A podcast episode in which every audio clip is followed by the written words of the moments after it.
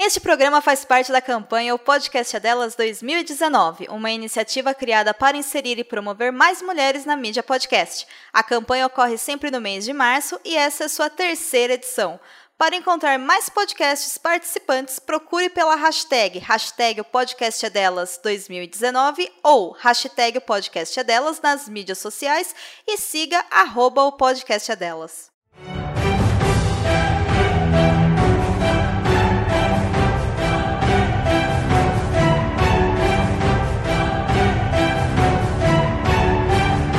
Fronteiras no Tempo apresenta Historicidade.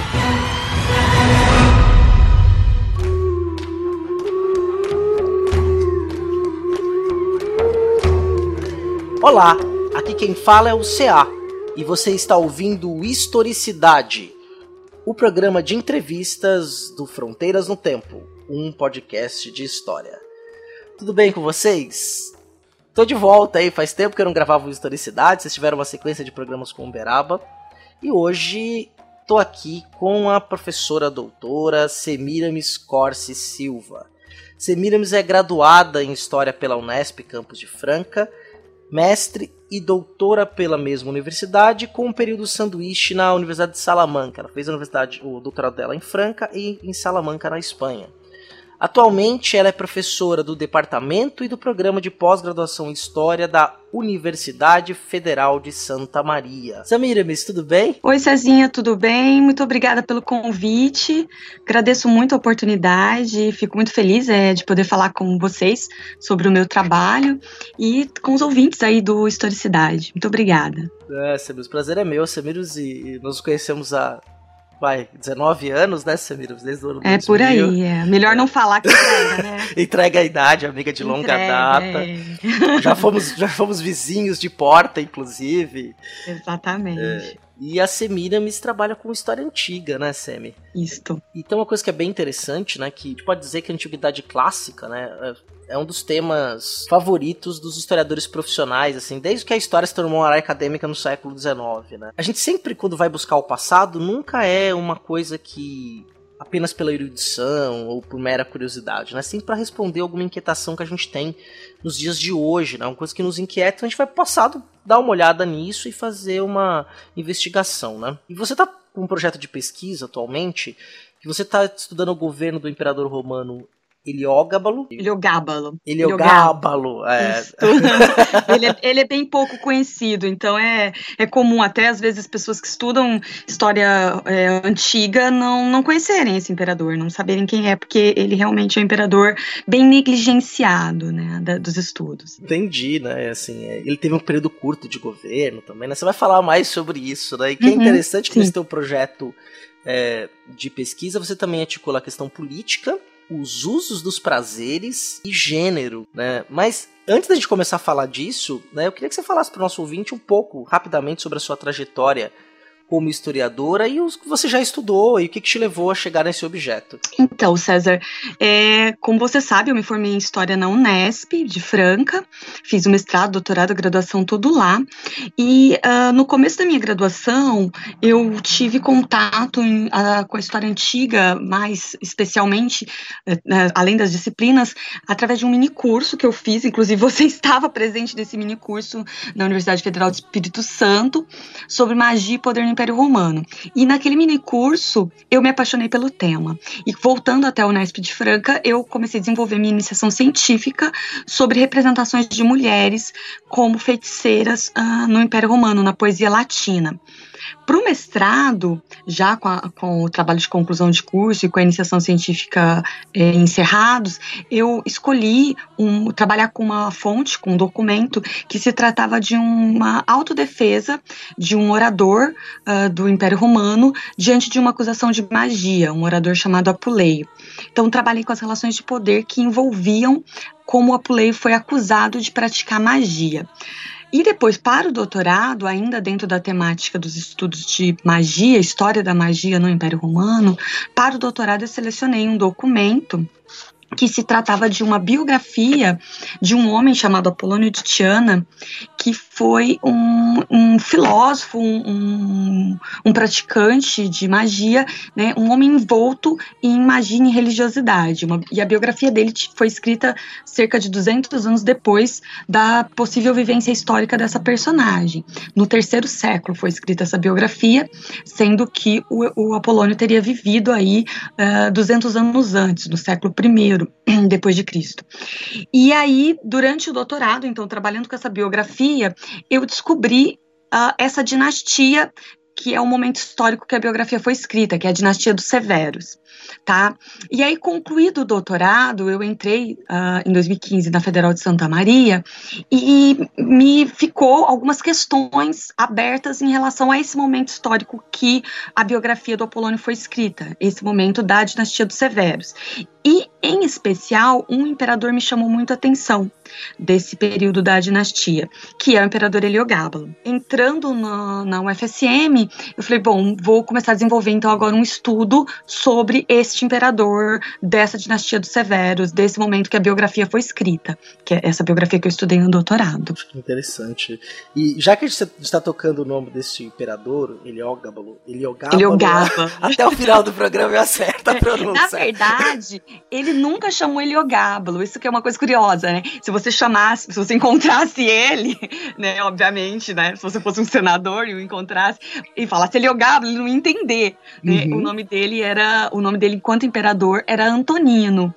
Uh, mas Heliogábalo se, é, é o nome que foi dado para ele pela, pela tradição é, a partir do quarto século, por causa de uma devoção exagerada que ele tinha de uma divindade siríaca que era chamada de Elagabal, Elgabal. Né? Então ele pegou, deram esse nome para ele, mas esse nome estranho realmente não era o nome dele.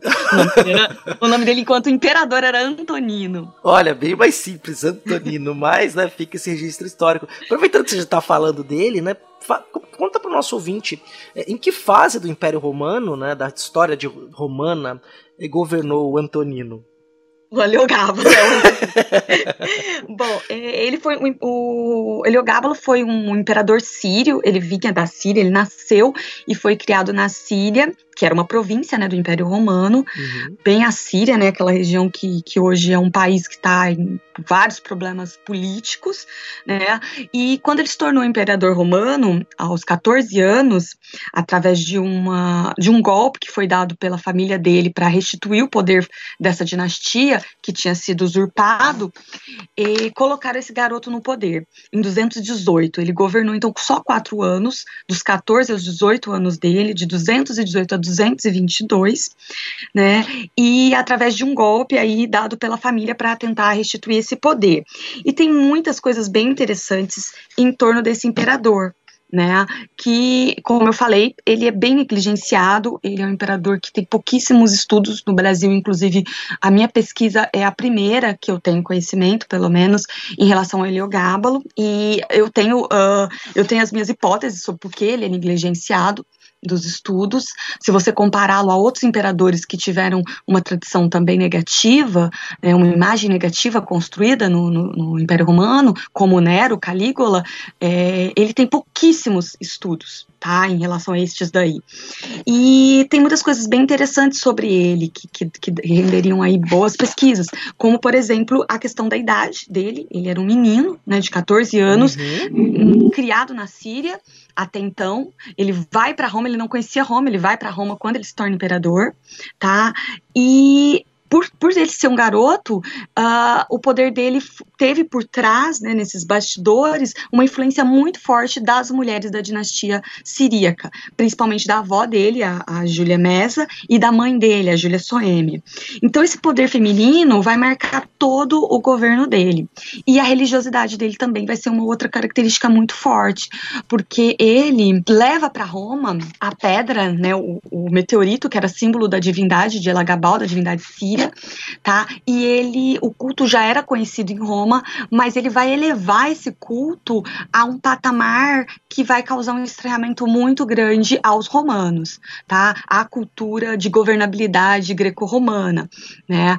Então, é, todos esses elementos vão levar ao Heliogábalo a ter uma rejeição muito grande por parte da ordem imperial de governabilidade romana, tá? Uh, mas um dos elementos mais interessantes que eu penso e que é o que eu tenho me debruçado especialmente em relação ao Heliogábalo são as histórias é, que dizem respeito a ele vestir roupas de mulher e, em especialmente, ele querer fazer uma cirurgia de readequação de sexo. Tá? Isso está no John Cassio, isso está nessa fonte, que é um senador que foi contemporâneo dele, um historiador e senador romano, que diz que ele queria fazer uma cirurgia. Aí, claro que ele não diz com essas palavras. Uhum. Ele não fala readequação de sexo, é uma palavra, palavra moderna. Ele fala que o imperador queria ter uma vagina. Então, diante disso, eu tenho levantado várias questões e tentado respondê-las. Né? Então, assim, a primeira seria: o que, que seria Uh, o que significaria o imperador querer se transformar em mulher? Quais as possibilidades reais dessa prática? E quais as possibilidades de uma operação de intervenção nas genitálias naquele contexto? Tá? Bem como sobre a realidade desse imperador de fato querer ter uma vagina, né? O que, que possivelmente os autores estavam querendo uh, dizer quando eles tratavam o imperador dessa forma. Ao mesmo tempo, né, eu tenho perguntado sobre como questões de gênero elas estavam envoltas nos elementos do poder no Império Romano. Tenho tentado responder todas essas questões, as possibilidades reais da prática, o que elas significariam dentro da construção desse imperador, dentro uh, claro que eu não tenho falas do imperador, eu não tenho uh, o Heliogábalo falando se realmente ele queria se transformar em uma mulher. A gente não tem isso, a gente não pode saber. É um então, terceiro falando sobre ele, né? Quer dizer, Exatamente. uma visão de fora, uma visão de um outro.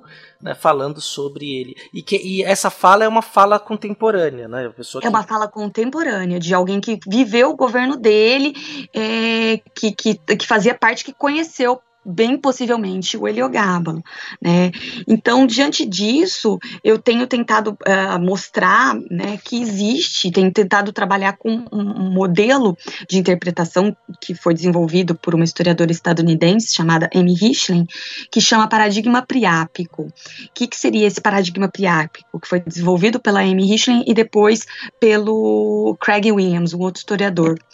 É, nesse, nesse modelo, a gente tem uma figura que é o deus Priapo, que é uma divindade fálica, está uhum. muito presente na literatura satírica romana, era um deus que era colocado especialmente em colheitas, como espantalho, tá? E um deus que tinha um pênis muito exagerado e que ameaçava as pessoas, tá? E, e, e nesse paradigma priápico, a Amy Richlin vai dizer, né, que o, o priapo é uma metáfora do wir romano, do cidadão romano por excelência, que tem que penetrar sexualmente as pessoas, que ameaça as pessoas com o, o poder penetrador do seu grande pênis, independente do sexo do parceiro. Dessa, dessa mesma forma, deveria ser o modelo, a Richlin está tá trabalhando, do homem romano, do cidadão romano, tá? Um, um, cidadão que é ativo, que é penetrador, né? Que é, é, é aquele que penetra com a sua espada na guerra. Né? Assim deveria ser também o imperador romano, um guerreiro estuprador por excelência. Então, uh, segundo esse modelo, imperadores, homens, né, cidadãos, o ir romano, que fugia desse papel agressivo, ativo, né, tanto sexualmente como politicamente, como na guerra, tá? Eles eram muito uh, discriminados, eles, eles sofriam então algumas, algumas alguns ataques, tá? Então é, havia um modelo, um protocolo aí de masculinidade, de insertivo de papéis, tá? Sexuais, que também eram uma metáfora dos papéis sociais e políticos e na guerra desses, desse Will romano, desse homem, tá? Que o Heliogábalo, ao que parece, fugiu nos textos. Tá? Então, aos, aos, olhares desses detratores, desses, desses senadores, desses historiadores que estão falando sobre o Heliogábalo, ele, ele foge desse modelo de virilidade. Bom, mas além disso, eu tenho tentado também compreender como que o Heliogábulo, por ser um sírio, tá, por ser uma alteridade da cultura greco-romana, ele também trazia alguns elementos que vão contribuir para essa imagem negativa dele, tá? Então eu tenho tentado problematizar uh, tanto as questões de gênero que estão por trás da construção dessa personagem, como também as, as, as questões de identidade cultural, tá? Uh, então, inter, tentando fazer uma análise interseccional desse imperador, em termos de gênero, identidade cultural enquanto siríaco, né? então eles estão vendo esse imperador que veste roupa que para eles são roupas de mulheres. Então não dá para saber se elas eram roupas de mulheres para os siríacos, para esses sacerdotes, como Heliogábalo era, tá? Uhum. De origem síria. Mas para estes homens que estão escrevendo os textos sobre ele, esses gregos, esses romanos, eles, essas roupas eram femininas, tá? Então elas eram femininas porque elas eram sírias, elas eram do outro, elas eram estranhas. Então é o real para eles, é o que eles têm, tá? Mas não dá para a gente saber se de fato é, ele realmente estava transitando em termos de gênero e até de intervenções no corpo, que parece que essa religiosidade dele também possuía. Entendi, né? Então, se a gente parar para pensar, né, esse tema em torno da a sexualidade, a questão de gênero para nós, ainda em alguns setores da sociedade é um tema tabu, né? Tem gente que é, não suporta ouvir falar de uma discussão, de uma construção histórica dos papéis de gênero, né? O nosso uhum. ouvinte, muita gente é, não sabe, mas as discussões em torno de gênero é para entender justamente como em determinados períodos da história nós construímos papéis sexuais né? O uhum. que, que, é a figura do homem, figura da mulher, como que eles devem se comportar, né? Isso que você está me dizendo uhum. é bem interessante, né? Quer dizer, dessa figura deste imperador, de um império expansionista, um império guerreiro, que tem sua força militar como um dos seus pilares de sustentação, nesse vasto império, né? Que é ali uhum. do Oriente Médio até a Inglaterra, né, esse grande império romano, e ao mesmo tempo, né, a gente tem aí um, uma questão que vai esbarrar diretamente num, num papel de gênero, de uma ideia de masculinidade e do feminino. E aí que é interessante, né? É, meio que pegando um embalo disso que você está falando, né? Qual que são as diferenças? Assim, daria para estabelecer diferenças ou como é que você poderia tem como definir é, como que eram essas concepções em torno de gênero e sexualidade nesse período do Império que você estudou? Algumas coisas eram muito diferentes, né? A gente tem uma descontinuidade em relação à maneira como vários elementos eram pensados em termos de gênero entre gregos e romanos e contemporâneos muito grande. Mas a gente ainda tem algumas continuidades também. Eu penso assim que a principal diferença é em relação à própria ideia de sexualidade, tá? Na antiguidade greco-romana, os indivíduos eles não se reconheciam como sujeitos de uma sexualidade. Né?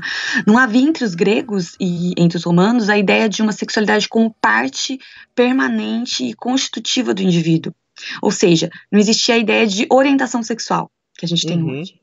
É, não havia categorias de pessoas que se reconheciam ou que eram reconhecidas enquanto tal é, por fazer esta ou aquela prática. Embora Sim. houvesse alguns xingamentos quando um sujeito era reconhecido dentro do que era considerado feminino, como por exemplo quinaedos, que seriam cidadãos romanos que eram considerados passivos em relações sexuais, seja com homens ou seja com mulheres, ou que faziam papéis passivos é, que deviam ser feitos somente por mulheres ou por escravos, ou que tinham algum um trejeito feminino, tá? Então o problema era de gênero tá? De gênero para depois ser de prática sexual em si. Tá? O problema maior é o gênero aqui. Então a prática em si se tornava problemática quando ela escapava das prescrições de gênero. Diante disso, o que a gente percebe é que na Grécia e em Roma as pessoas não eram sexualmente, mas faziam sexualmente, né? Tanto que o estudioso Michel Foucault, que é um dos grandes nomes aí para estudar a história da sexualidade, ele propõe que a gente pense em termos de uso dos prazeres e não em sexualidade propriamente para tratar de Grécia e Roma. Por quê? Porque sexualidade denotaria um conjunto de saberes, de categorias, de identificações que os romanos propriamente não tinham dessa mesma forma. Né, os gregos e os romanos não tinham dessa forma.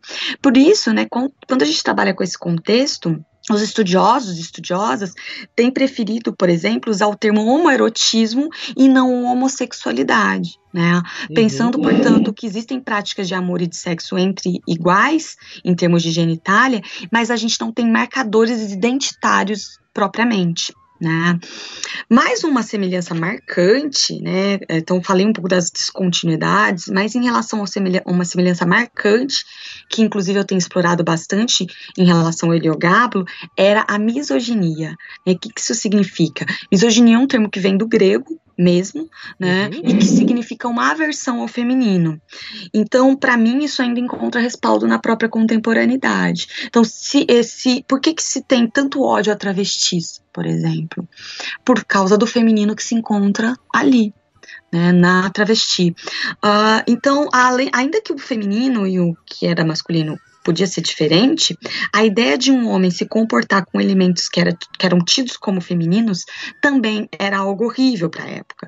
Era considerado um descontrole uma submissão, especialmente se esse homem fosse das elites, e mais especialmente ainda se ele fosse o imperador. Então, quando o Heliogábalo é visto com roupas siríacas, que são por sua vez consideradas femininas aos olhos dos gregos e dos romanos, e quando o Heliogábalo tem por trás do poder dele um poder de mulheres muito fortes, né, um poder de mulheres como a, a avó e a mãe, Logo, ele se transforma nessa alteridade, nesse outro, né? Uh, nesse, nessa mulher que, que, que é uma ameaça ao poder masculino, ao poder, ao, ao modelo priápico, né? Uhum. Que é uma ameaça a este homem guerreiro, a este homem viril que deveria ser o imperador. Né? Então, atualmente eu tenho trabalhado com o cruzamento aí de elementos de gênero com identidade cultural para compreender as representações do Heliogábalo nesses textos. É, na minha pesquisa, eu tenho pensado que a maneira como os autores dos textos é, veem o Heliogábalo, né, lembrando que esses autores são membros das altas ordens do, do, Império Romano, das altas ordens sociais, portanto, a maneira como eles veem o imperador é o real para eles. É uma leitura do imperador que era siríaco e, portanto, era muito diferente deles em termos de vestimentas, em termos de práticas religiosas, e que, além de tudo, é um menino. É um menino que tem o poder de mulheres né, da dinastia muito forte. Né? Também tenho pensado como que as possíveis transformações no corpo desse imperador parecem ter sido parte dos ritos religiosos de origem siríaca. Então aí já é uma outra parte da minha pesquisa que eu estou começando agora. Então eu já fiz essa parte das representações e estou tentando ligar com possibilidade de práticas agora, né? Por quê? Porque existe uma possibilidade de que haja ritos, uh, no rito Aelagabal, a esse deus que ele é sacerdote, que ele se torna sacerdote, há uma possibilidade que exista um rito de intervenção no corpo do sacerdote. Então, essa é uma outra parte que eu estou tentando pensar agora o que significava esta intervenção no corpo, até que ponto ela ia. Era uma intervenção no pênis, era uma intervenção simbólica, talvez ela não, não tenha existido, talvez ela seja só uma, um, uma intervenção simbólica. Uh, infelizmente, como eu já, já falei na entrevista, a gente não tem o testemunho do próprio Liogábalo. Né? Mas a gente tem outros tipos de ritos que envolviam é, também essas intervenções, ritos, muitas, é, a maioria deles de origem oriental, como os ritos para Cibele, para a deusa Cibele, para a deusa Atargates, que era uma deusa síria.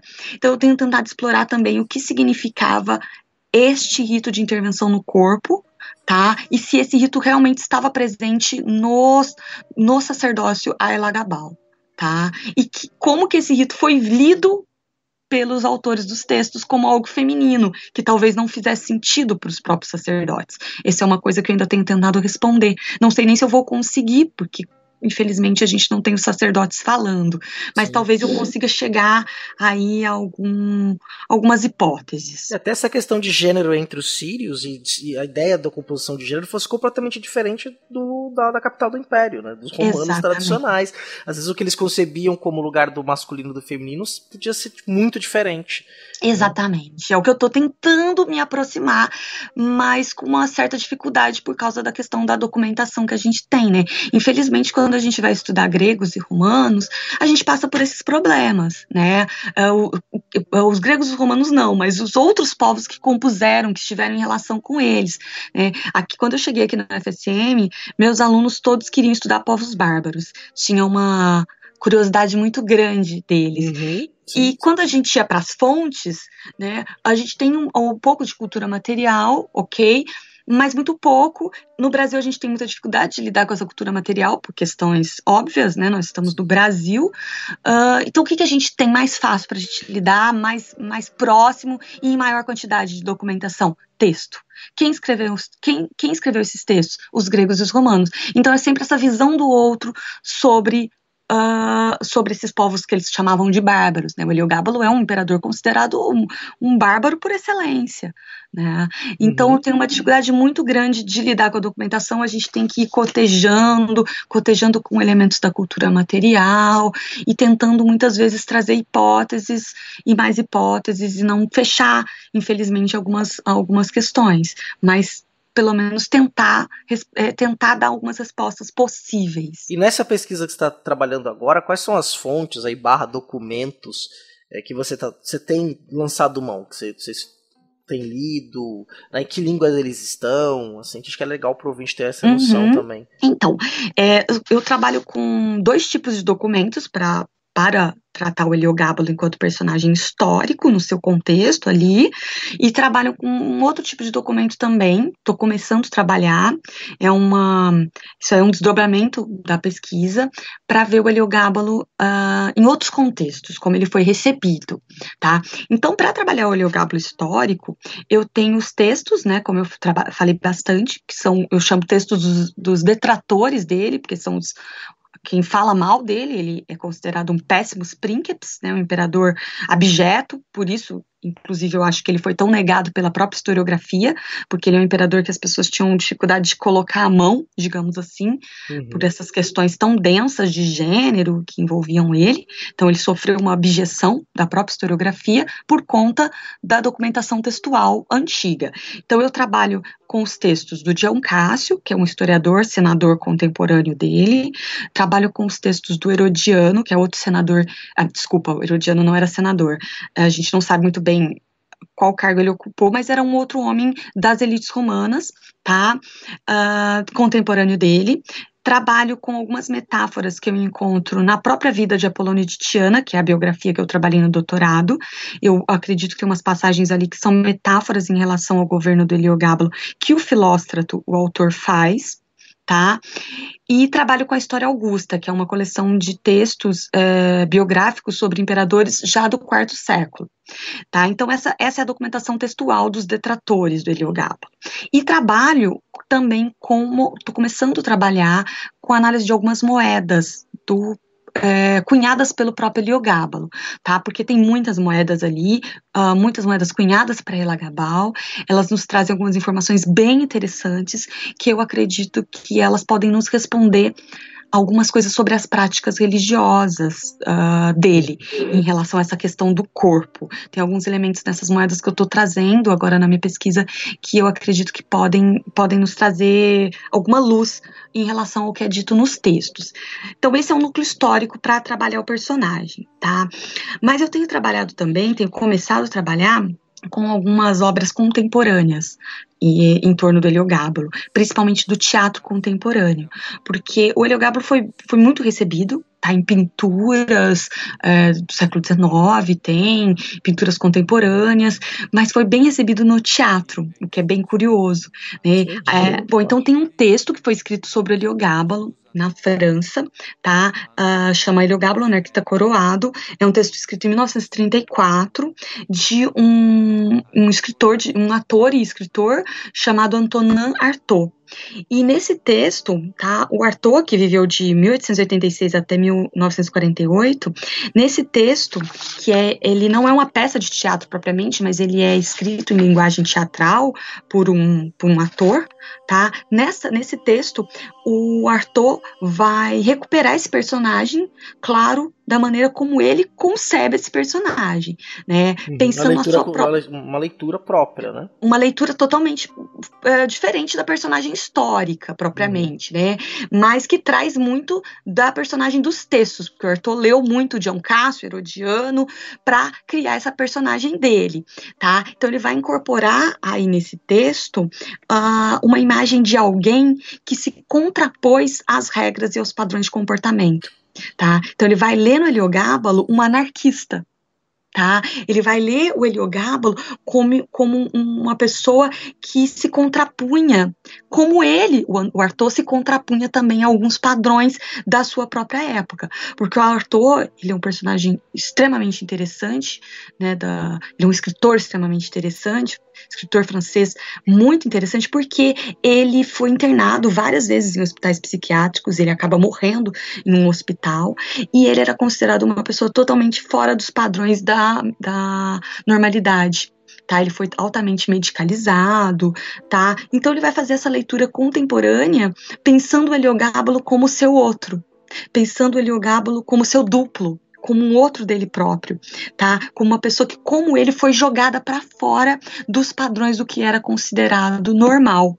Né, na época, o Heliogábulo nos padrões de gênero, né, nos padrões normativos de gênero, os padrões que envolviam o poder romano, tanto que o Heliogábulo teve um fim horrível, ele foi assassinado uh, por, por várias facadas e depois arrastado pelas ruas de Roma e jogado no rio Tibre assim como o Arthur, que foi jogado em hospitais psiquiátricos para morrer. Ele acaba morrendo em 1948 uh, dentro de um hospital psiquiátrico, tá? Enfim, o Arthur vai fazer uma leitura bem contemporânea, bem política e pessoal do Heliogablo que eu tenho começado a explorar atualmente, tá? Pensando aí é, ambos como jogados fora de padrões normativos de cada um de, da sua própria época. E como ele, o Gábalo, conversa conosco no século XXI, né? Como conversa com esse Brasil aqui de 2019, claro, é... né? É demais, né? É impressionante. Sim, a, a, a minha vontade de estudar o Heliogábalo, ela partiu disso, né? De, de, é, eu ficava curiosa em entender pô, ele tinha uma vagina, ele queria construir uma vagina, ele era transexual. Não, não tinha a ideia de transexual naquela época, né? uhum. né? Mas se tinha modelos normativos de gênero também, muito diferentes dos nossos, ok, especialmente por ele ser um imperador, ele era a pessoa que estava no cargo mais alto do Império Romano, mas se tinha modelos também. Então, uh, pensando esses modelos que são diferentes do, dos nossos, mas que trazem algumas semelhanças, como eu falei, né, para mim a principal semelhança é a misoginia, é a aversão ao feminino. Né? Então, pensando essas semelhanças e essas diferenças, a gente pode também fazer algumas algumas reflexões sobre a nossa própria contemporaneidade, sobre o quão é difícil as pessoas que fogem desses modelos é, normativos de gênero viverem, né? Mesmo que para o Heliogábalo eu não consigo responder se ele queria de fato ser aquilo que dizem que ele era, né? Por mais que eu não consiga dizer, ah, o Heliogábalo queria ser transvesti, travesti, queria, consiga levantar essa bandeira para ele. Não, não dá para fazer isso. Nós somos historiadores, a gente tem que ter um cuidado, né, com a nossa documentação. Mas dá para a gente pensar como eles tinham padrões e o Heliogábalo incorporava tudo que era contrário a esses padrões. Fantástico, Semi. Fantástico mesmo a sua pesquisa. Ah, que né? bom. Você gostou. E é interessante, né, que você tem um grupo de pesquisa, você coordena um grupo de pesquisa na Federal de Santa Maria, né, sobre mundo antigo, mediterrâneo, né? Fala um pouco sobre o trabalho desse grupo para o nosso ouvinte, para ter uma noção, para ele também procurar depois mais trabalhos dos seus colegas, né, que estão fazem parte do grupo. Então, César, eu trabalho junto com esse grupo, né, o GEMAN, Grupo de Estudos sobre o Mundo Antigo Mediterrâneo da UFSM, desde 2015, quando eu cheguei aqui, quando eu iniciei meus trabalhos aqui na Federal de Santa Maria, né, eu iniciei a minha pesquisa sobre o Heliogábalo e iniciei também os trabalhos com os estudantes daqui. Convidei alguns colegas pesquisadores para fazerem parte do grupo, alguns colegas que estão sempre vindo aqui e tal, mas o grupo é composto, uh, basicamente, trabalha aqui na UFSM com cinco alunos de mestrado no momento e nove alunos de iniciação científica, tá? A gente uhum. tem dois projetos guarda-chuvas, que são projetos que abarcam, né, os projetos dos alunos e o meu próprio projeto sobre Heliogábalo, e um deles, inclusive, que é o projeto Barbaridade Humanidades, que é para estudar imagens de, de, de bárbaros nos textos dos gregos e dos romanos. Esse projeto hoje ele recebe auxílio da FAPERGS, da Fundação de Amparo à Pesquisa do Estado do Rio Grande do Sul, tá? E conta aí com vários projetos dos alunos e a minha pesquisa também, né? Afinal, o Heliogábulo é um bárbaro por excelência aí do poder romano. Uhum. Bom, é, é isso, a gente tem trabalhado bastante juntos desde 2015, fizemos vários eventos já, trouxemos pesquisadores pesquisadores de diferentes universidades do Brasil para cá, trouxemos inclusive é, pesquisado, uma pesquisadora internacional já, uh, e estamos mostrando aí que é possível, né, portanto, estudar estas sociedades da antiguidade, mesmo no interior do Brasil, mesmo no interior do Rio Grande do Sul, né, Santa Maria fica no interior do Rio Grande do Sul, e é possível então estudar o mundo antigo fora do eixo mais tradicional de estudos sobre a antiguidade no país. Sim, né, claro, porque primeiro a distância temporal, a distância material hoje é superável, não é? Você consegue Uhum. ter a documentação para trabalhar, o acesso em arquivos digitais, ou mesmo fazer uma viagem, que não é uma coisa assim também é, é impossível. Tá caro, mas não é impossível, né? Uhum. Mas assim, Sim, é, e aí você tem a, a atividade intelectual, o trabalho do historiador, sem fronteiras praticamente, né? É, antigamente era muito mais difícil, né? Quando eu comecei na Unesp de Franca, olha, a gente estava em Franca, né? Que, que é uma cidade muito próxima a São Paulo, ao Rio de Janeiro, que são os principais centros de referência de estudo de antiguidade no Brasil. Naquela época a gente tinha um pouco mais de dificuldade, eu ia sempre para a biblioteca da USP para trazer material, porque a gente não tinha acesso a esses materiais digitalizados como a gente tem hoje, né? Então hoje em Uhum. dia um, a maioria das coisas tem digitalizado, às vezes eu preciso de um texto para um aluno, a gente fala com algum colega pelo Facebook, pelo e-mail, os colegas são muito solícitos, mandam trabalhos, mandam textos. Então hoje em dia as coisas têm sido muito facilitadas, né? O que tem sido muito bom para expandir os estudos de história antiga pelo Brasil, né? Sim, e os Então- grupos de pesquisa são fundamentais para isso, né? Quando você cria um grupo, você ah, junta esforços e você consegue aí Sim, abarcar, trabalhar muito mais profundamente um período ou uma temática ao longo do tempo. Sim, sim, a gente tem trabalhado muito com essa questão de representações de bárbaros, mas também com questões de corpo, gênero, sexualidade, né, o melhor uso dos prazeres, né? A gente tem Uhum. trabalhado algumas questões em comum, né? Eu tenho alguns alunos que estudam magia também, mas as, as questões norteiam aí identidade, magia, religiosidade e gênero, que são os temas assim que, que eu tenho mais familiaridade por causa da minha trajetória mesmo como pesquisadora. Fantástico, Semi. Putz, foi um baita prazer te receber aqui. Né? Eu ficava mais, mais uma hora contigo aqui, mais 40 minutos, meia hora, duas horas falando. Mas com certeza eu vou te convidar novamente para a gente conversar mais aí Ah, muito obrigada. sobre esse e outros temas que você tem estudado. Muito obrigada, César. Foi um prazer. Sempre muito bom falar do que a gente pesquisa, né? Principalmente quando a gente gosta muito da pesquisa da gente, quando ela tem um sentido é, político também, quando ela tem um sentido é, pessoal. Né, pra gente, então eu sou apaixonada pelo Heliogábalo, independente de eu saber quem ele é, né, e o que ele Uhum. queria, mas eu sou apaixonada por essa personagem, enfim, é muito, pra mim, um prazer falar sobre ele e falar com você, né, que é um grande amigo, né, estudou comigo e a gente tem uma trajetória juntos também, né? Sim, com certeza. O carinho é recíproco. de amigos e de profissionais. Com certeza. Fizemos vários trabalhos juntos, na época de Vários. batatais e tal. É uma outra verdade. história. esse é esse é outro, outro, outro capítulo da É nossa outro história. capítulo, verdade. então, Seb, um beijo bem carinhoso pra ti. Dá um abração no Fernando. E a gente, o nosso ouvinte, aí a gente se vê daqui 15 dias no Fronteiras no Tempo. Muito obrigada, um abraço pra você e um abraço pros seus ouvintes aí todos. Obrigadão. Eu que agradeço. Ouvinte, é, não desliga não que vem uns recadinhos rápidos daqui a pouco.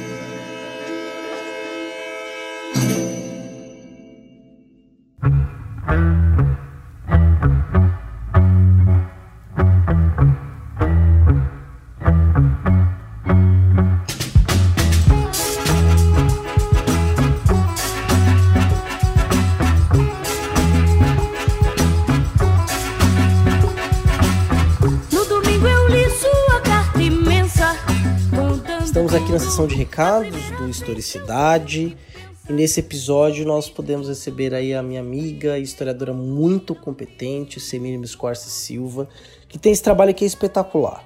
né? depois que eu gravei a entrevista com ela, tive o papo, eu fiquei pensando durante vários dias sobre o que ela falou, essas temáticas, né? fui atrás dos textos, que tem indicação aí no post. Então não esqueça, tem uma bibliografia completa. A Semine também nos deixou algumas indicações para quem quiser saber mais sobre o tema, sobre as repercussões desse projeto de pesquisa. Foi um baita de um prazer. E mais ainda por trazer essa Miramis no mês da campanha O Podcast é Delas.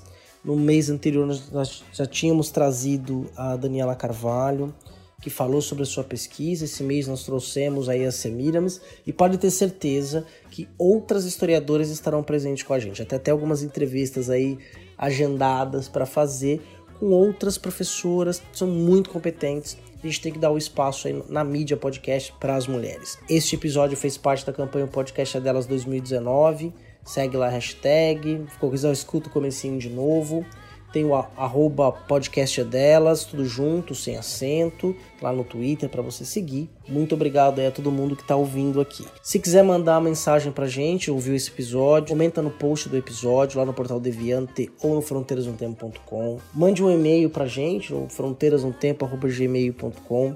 Comente nas redes sociais, no facebook.com barra Fronteiras no Tempo, na nossa fanpage. Compartilhe a publicação, ajuda a divulgar, ajuda a chegar mais longe esse episódio. Nos siga no Twitter, no arroba Fronte no Tempo. Você pode seguir também o Marcelo Beraba, que grava comigo, que é o arroba Marcelo Silva79, ou a mim, arroba César Agenor. Se quiser nos escrever pelo WhatsApp também, fique à vontade. Tem, nós temos um número exclusivo do Fronteiras, que é o 13 992040533. Vou repetir: 13 992040533. Tanto Fronteiras do Tempo quanto Fronteiras no Tempo Historicidade só são possíveis de ser realizados graças ao apoio das nossas madrinhas e padrinhos. Para se você quiser também nos ajudar, acesse padrim.com.br barra Fronteiras no Tempo. Você pode contribuir a partir de um real até 50, tem várias categorias, vários prêmios. Pode pagar no boleto bancário no cartão de crédito, que for mais cômodo e mais interessante para você que pode nos ajudar. Eu vou abrir uma exceção nesse episódio aqui e vou ler apenas o nome das nossas madrinhas. Claro que todos são extremamente importantes, mas como é o mês do podcast é delas, quero fazer esta homenagem às nossas madrinhas. Andréa Silva, Andressa Marcelino Cardoso, Bárbara Marques, Carolina Pereira Leon, Eane Marculino de Moura, Yara Grisi, Letícia Hartmann, Maiara Araújo dos Reis e Renata Sanches. Então é isso, gente. Obrigado, até daqui 15 dias no Fronteiras no Tempo.